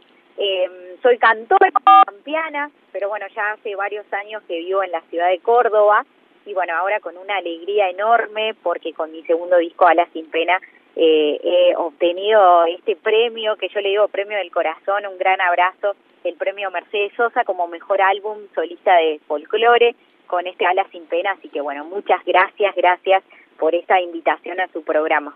Hola Eli, buenas madrugadas, aquí estamos con Eduardo. Hola Eli, bienvenida. Muy buenas. Y qué emoción debe ser nada menos que recibir un premio que se llame Mercedes Sosa a la mejor solista de folclore. Así es, así es. La verdad que eh, para mí es una, una gran alegría y bueno, como dije al principio, un gran abrazo porque bueno, cada premiación siempre es un incentivo eh, a seguir, a seguir adelante y bueno, y nada más, nada menos que que sea el premio Mercedes Sosa, que bueno, es nuestra madre del canto, ¿no? Y, y bueno, eh, realmente es, es una alegría inmensa. Y además, Eli no es la única conexión que has tenido con, con la gran tucumana, con la negra, porque tu disco fue producido por Popi Patoco. Así es, así es. Un ¿Cómo, disco cómo que se dio, cómo se dio ese- esa chance, ese- esa oportunidad? Sí, mira, nosotros en realidad, eh, yo la primera vez que, que lo vi a él fue en los premios Gardel 2019, bueno, con mi, con mi primer disco Canto Soy, yo quedé nominada a los premios Gardel en ese año. eh, y bueno, y ahí fue el primer contacto que yo tuve porque Pupi, bueno, había ido a dirigir la orquesta, eh, que bueno, que tocaba esa, esa noche en el evento. Eh, así que bueno, fue como el primer acercamiento y bueno, y después a través de un amigo que trabajó con él en el homenaje que se hizo en Cosquín a Mercedes Sosa, eh, a través de ese amigo, bueno, ahí se dio otro contacto con él y bueno, así fue que, que se dio todo muy mágicamente, como digo yo, de empezar a trabajar juntos. eh, y fue todo un proceso muy hermoso porque empezamos en octubre del 2019, pero bueno, después sucedió todo lo de la pandemia que bueno, no no se pudo no se pudo grabar, así que bueno, realmente ese ese proceso ese año lo usamos como para para ir haciendo la preproducción eh, por Zoom. Eh, fuimos eh, yo desde Córdoba, él desde desde Buenos Aires eh, y estuvo buenísimo porque hicimos un trabajo muy exhaustivo en, en las canciones y canciones de mi autoría que bueno contiene este este disco Alas sin pena mitad de las canciones son repertorio de mi autoría Eli, ¿y qué significa para vos a la sin pena? Bueno, Alas sin pena, eh, la, la, la, la- el concepto es eh, esto de desplegar las alas, ¿no? Y dejar atrás lo, lo que duele. La verdad que este disco viene en un momento de mi vida muy muy personal, así importante. Eh, y bueno, las canciones, eso, ¿no? Las canciones que vienen a sanar, que que vienen en, en un momento muy muy importante de mi vida, también animarme a, mostrar las canciones de mi autoría. Yo siempre fui más intérprete que compositora. Eh, y bueno, la verdad que Poppy ha sido una persona muy muy importante, además de, de- del productor y el director, sino también eso como una persona que me dijo, bueno, animate, animate a esto de, de poder soltar tus canciones, ¿no? Y, mostrarlas. Entonces, bueno, Alas sin pena un poco es esa concepción. Y por otro lado, Alas sin pena es una canción que está en el disco y que mm, yo compuse junto a él, él hizo la música, yo hice la letra. Y cuando la escribía, sentía un poco eso, ¿no? Como era esto de, de abrir las alas y, y soltar, ¿no? Soltarme ahí al mundo con las canciones. Y por otro lado también sentía que eso lo asociaba con la concepción de las mujeres, ¿no? Y en el momento en el cual nos sentimos que es un momento muy importante, muy especial, eh, de esto de dejar atrás lo que nos duele y, y estar cada vez más empoderadas, más fuertes. Así que, bueno, así fue que, que cuando escribía esta canción en ese momento que me encontré con el papel y la lapicera eh, sentía que le estaba escribiendo a, a- mi madre, a mis abuelas, a mis primas, a mi hermana. Eh, sentía que era eso, un homenaje también para, para, para la fuerza de las mujeres. Eh, así fue que, bueno, la grabamos junto a grandes, grandes cantoras, Sandra Mianovich, Lidia Borda, eh, Lula Bertoldi, eh, y bueno, como eso, ¿no? Como distintas voces unidas en una misma canción. ¿Quiénes ha- han sido tus referentes y tus influencias en, en lo musical, en lo artístico? Bueno, tengo muchísimas, muchísimas influencias, pero bueno, sin duda, eh, una de mis primeras influencias eh, ha sido Mercedes Sosa, también Nelly Omar, porque en, mi casa se escuchaba mucho tango y mi papá era fanático de ella, así que yo tenía tres, cuatro años y escuchaba a Nelly todo el día. Eh, después también Laura Loarracín, Sí. eh, gran cantora de La Plata, que amo. Eh, ella también fue como una gran, gran, gran referente para mí. Hablando de mujeres, ¿no? Eh, y después, bueno, el Chango Farías Gómez, eh, Raúl Carnota, eh, Fito Páez también, eh, Charlie García. Bueno, como mucha, mucha gente de la música argentina. En mi casa siempre se, se, se escuchó mucha música argentina, así que tengo ahí como el corazón muy, muy metido ahí. Un universo enorme de influencias que evidentemente no solamente te gustan, sino que te hicieron mucho bien. Eli, vos sabés que en Una Noche en la Tierra siempre le pedimos a los artistas que nos acompañan que compartan una canción con nosotros. Te tengo que decir que no puede ser gracias con Nahuel Penisi porque es la que pasamos hace unas noches en la Tierra cuando contamos que habías ganado este premio. ¿Qué te gustaría escuchar para el cierre de nuestra charla, Eli? Bueno, eh, me gustaría que compartamos una, una canción que está en el disco, que es de mi autoría en letra y música. Eh, la canción se llama Crecerá la misma voz.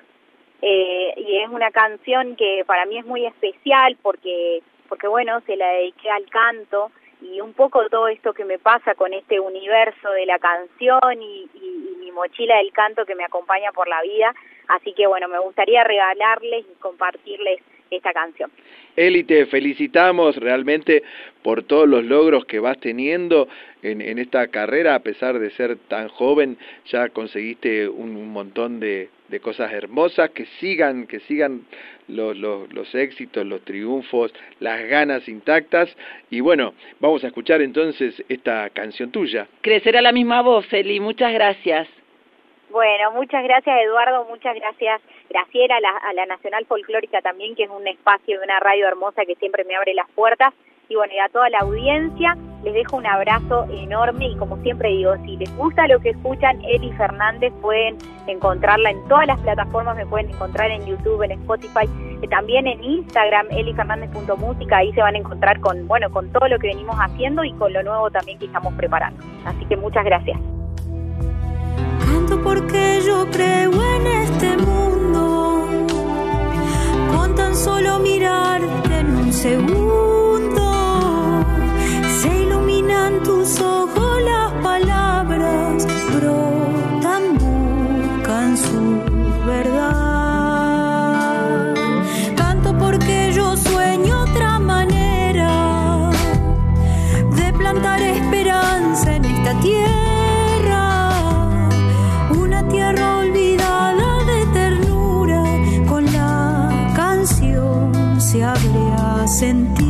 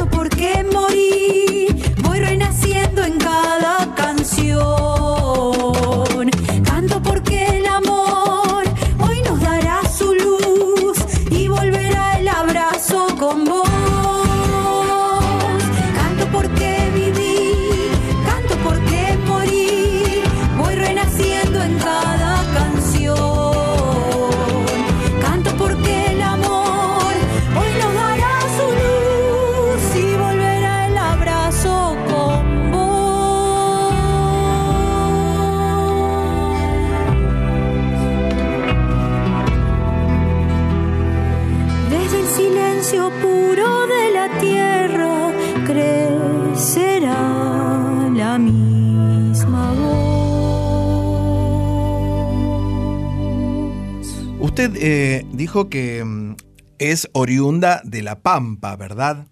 Yo fui la primera vez a esta ciudad acompañando eh, en un recital nada menos que a un hijo pródigo de La Pampa, el señor Alberto Cortés. Sí. Que hablando y volviendo a hablar de Hugo Díaz, cuando Hugo hace su primera gira por, Europa, lo acompaña un joven Alberto Cortés tocando la guitarra y cantando. Y al poquito tiempo Alberto Cortés iba a cantar el famoso Suku Suku. ¿Sabés por qué ocurren esas cosas? Porque como dice... Perdón, perdón, ahí, ahí Rosato se acuerda de Suku Suku. Sí, porque- la canción. ¿Eh? Su- ay, ay, ay, negra bandida, Suku Suku te voy a dar, claro, claro. Digo que estas cosas suceden, volviendo también a Eli Fernández, porque la música, como dice nuestra radio, nos une. Y Eli eligió la canción Crecerá la misma voz, que es de su autoría, incluida en el disco Alas sin penas, que eligió para compartir esta noche porque dice que es muy especial, porque es una canción que le dedica al canto y a todo lo que le ha sucedido y le sigue sucediendo con este universo de la canción. A la Sin Pena fue producido y arreglado por el maestro Gustavo Espatoco y la acompañan como invitados, anote, Sandra Mianovich, Nahuel Penisi, Teresa Parodi, Lula Bertoldi, Lidia Borda, Daniel Calderón y el Manusija. Habíamos contado de la importancia, además de este disco, de cómo ha sido recibido en el mundo de la música, porque hace pocos días ganó la, cuarta edición del premio Mercedes Sosa Mejor Álbum Solista de Folklore, y por eso ya la habíamos escuchado a ella en Una Noche en la Tierra, que como nos contaba Eli, es un premio al corazón, realmente. Y además, varón en 2022, el Consejo Deliberante de General Pico la nombró artista destacada de la ciudad por su labor y calidad como intérprete y compositora. Vamos a agradecerle, como siempre, a Claudina Sánchez, que gracias a ella hemos conocido a Eli. ¿Usted dijo que era un premio? Dije que era un premio. Bueno, si usted me quiere dar un premio, por favor, lléveme al Uruguay. Me encanta el Uruguay. Te voy a llevar a vos y a Diego Rosato esta madrugada a milonguear. Sí, pero a Diego no lo lleve porque le- me va a comer el, el chivito canadiense si lo lleva. Vamos a escuchar a Francisco Canaro y su orquesta típica con el cantor Ernesto Fama haciendo... La milonga de Buenos Aires.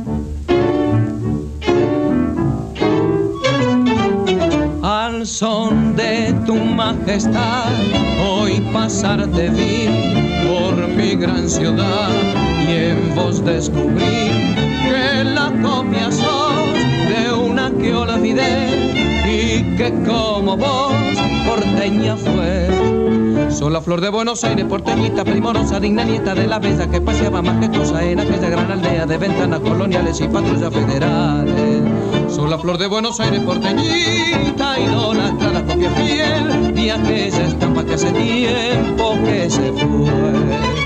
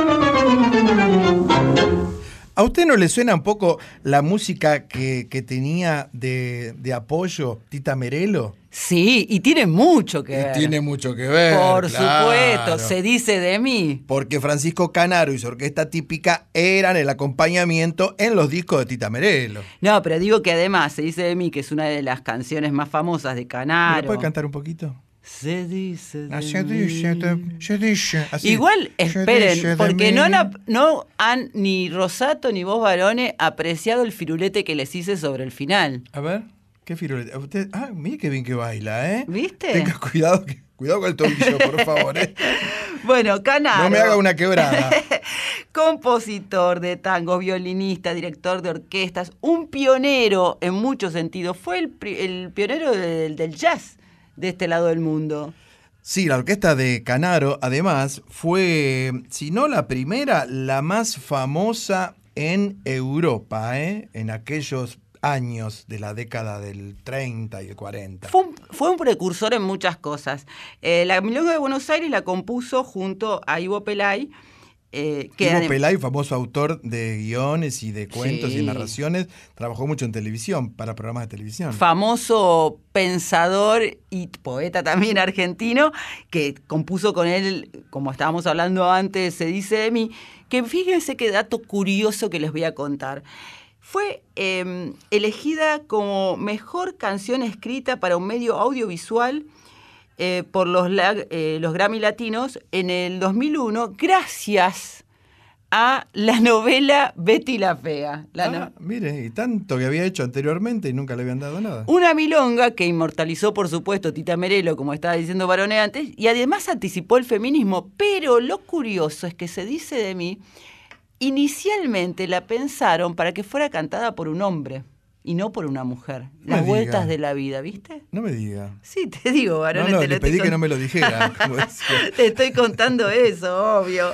Eh, claro, Pirincho, como le decían a Canaro, bueno, no se ponen de acuerdo los investigadores, dicen que compuso 3.500 canciones, pero hay quien dice que no, que compuso el doble, como unas 7.000 canciones. ¿eh? Uno de los eh, referentes de la música ciudadana rioplatense, sin dudas. Sí, a mí particularmente este tipo de tango me parece como muy, muy alegre, muy canyengue, ¿no? Y, y siempre, inevitablemente, tengo que recordar a Tita Merelo en aquel papel glorioso junto a Pepe Arias en Mercado de Abasto. Vos decías acerca de, de las cosas que había logrado Canaro, bueno, fue un pionero también en animar eh, los carnavales, eh, formar una orquesta de 32 músicos, por ejemplo, y eh, poner a un cantor, incorporar un cantor a la orquesta, porque antes eran solamente instrumentales. Así es, sí, sí, no, no había. Bueno, y antes de las orquestas, por supuesto, eran los tríos y los cuartetos de tango que incluían flauta. ¿Cuántas cosas que aprendemos en una noche en la Tierra? Muchísimas, profesora. Eh, yo lo que estoy aprendiendo es que el clima está muy loco, ¿eh?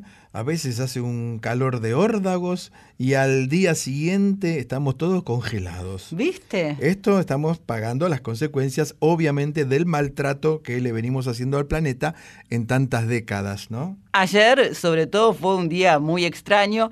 San Cayetano, Sí, San una Cayetano. multitud como siempre. Y yo y- estuve ahí, mire cómo me quedaron los pies. Porque además vos vivís muy cerquita. Yo vivo muy cerca de San Cayetano y, y, y ahora hablando de verdad, es muy eh, conmovedor ver a, a la gente haciendo la cola ya desde la noche anterior. Por ¿eh? eso, relacionándolo con el clima, te quería decir que pasaron por varias temperaturas diferentes a la madrugada, hacía un frío bárbaro. Sí, sí, sí, muchísimo frío, pero la gente no, no, no afloja, ¿no? No. Lo que es la fe, lo que es la creencia, lo que es la esperanza. Solamente no se pide en San Cayetano trabajo, sino también mucho amor, prosperidad. Salud también. Y salud. Sí, se piden muchas sí, cosas. claro. Eh, podemos pedir también por este calentamiento global que está haciendo estragos, porque trae consecuencias también esta aventura climática que sufrimos hoy.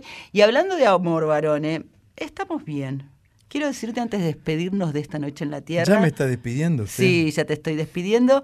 Que le mando un beso muy grande a la tía Carmen, a Men. ¿No sabes el Ah, fiesta? perdón, ¿a la tía Carmen y a quién? Men le decimos nosotros. Men. Men. Porque pues, si es una mujer, no es un hombre. Bueno, pero le quedó Men. Men.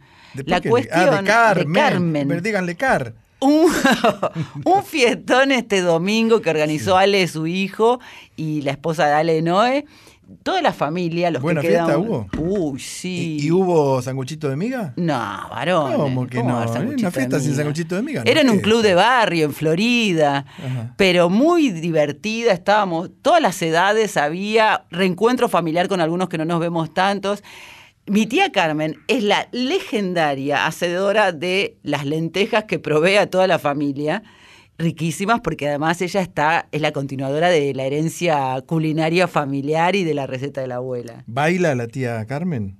Sí, sí, gran bailarina. Porque yo le tengo que decir que hace pocos días atrás, pocas semanas, cumplió 80 años Mick Jagger y sigue bailando. Mick. Sí, acá somos una familia de bailarines Ah. y volveremos a bailar la próxima noche en la Tierra. Agradecemos por la muy buena compañía.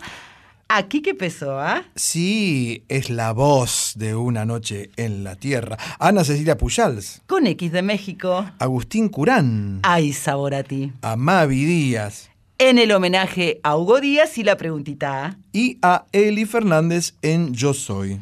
Agradecemos a nuestros compañeros El Diego Rosato y José Luis de Dios en la puesta en el aire, Mónica Lisi, en la operación técnica. Darío Vázquez, que el otro día nos vino a saludar cuando hicimos la, la foto de, de acá, de la radio, ¿no?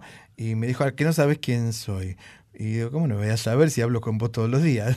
No, dice, Porque vamos a decir que nosotros a, a veces trabajamos como a distancia porque a nosotros hacemos el programa y cuando empieza el día, es decir, de mañana, horario normal para el resto de los mortales, Sí, Darío está durmiendo. pasan cosas. está durmiendo. Hay una foto que tenemos con el equipete. Faltó Diego Rosato, pero está Vamos Ana. Cecilia Pujals, Sí. eh, Darío y nosotros dos. Bueno, y a Violeta Epifanio. La Chuchi, que está siempre atenta para subir nuestras secciones a la web de la folclórica. Muchas gracias por acompañarnos. Seguimos toda la semana en nuestras redes sociales. En el Instagram, arroba una noche en la tierra FM 98.7. Re- y en el Facebook. Una noche en la tierra. En la tierra. Usted le tiene algo con el Facebook. ¿eh? Siempre me lo deja olvidado el Facebook.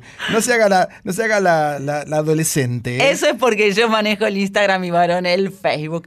Nos reencontramos en la medianoche del próximo lunes, ya madrugada del martes. No se olviden que este domingo hay que ir a votar. Voten bien, voten bien. Es una primera instancia, pero hay que ir cumplir con nuestra obligación. Y nos vamos cantando, no a votar, sino que nos vamos ahora Esta versión de Kimei Neuquén por Tijuana no responde con la voz grave de Flavio Casanova. Bonita semana para todos. Igualmente para usted, profe.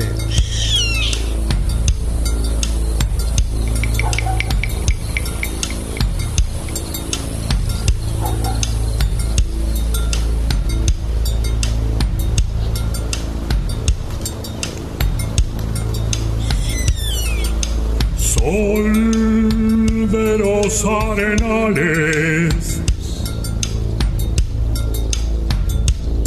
regada en sangre de un bravo saihueque.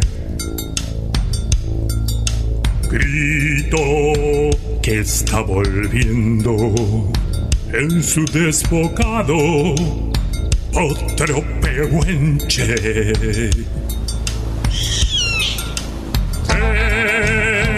Cielo la honda noche. Se oye del viento la serenata. Tu voz la luna prende en la negra simba de mi araucana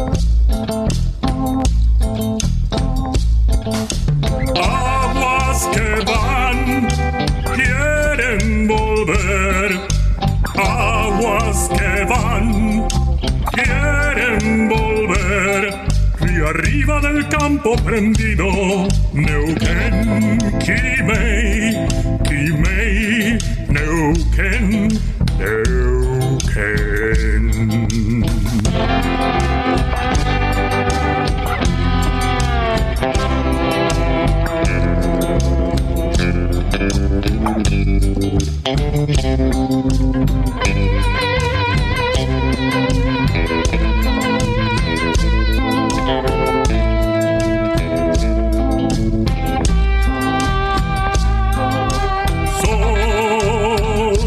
se está gastando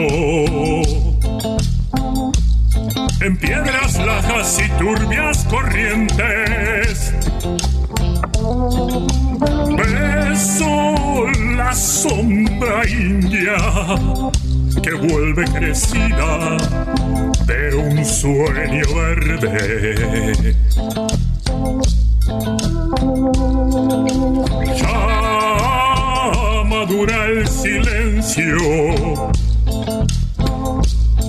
Por el agreste vientre de tus bardas.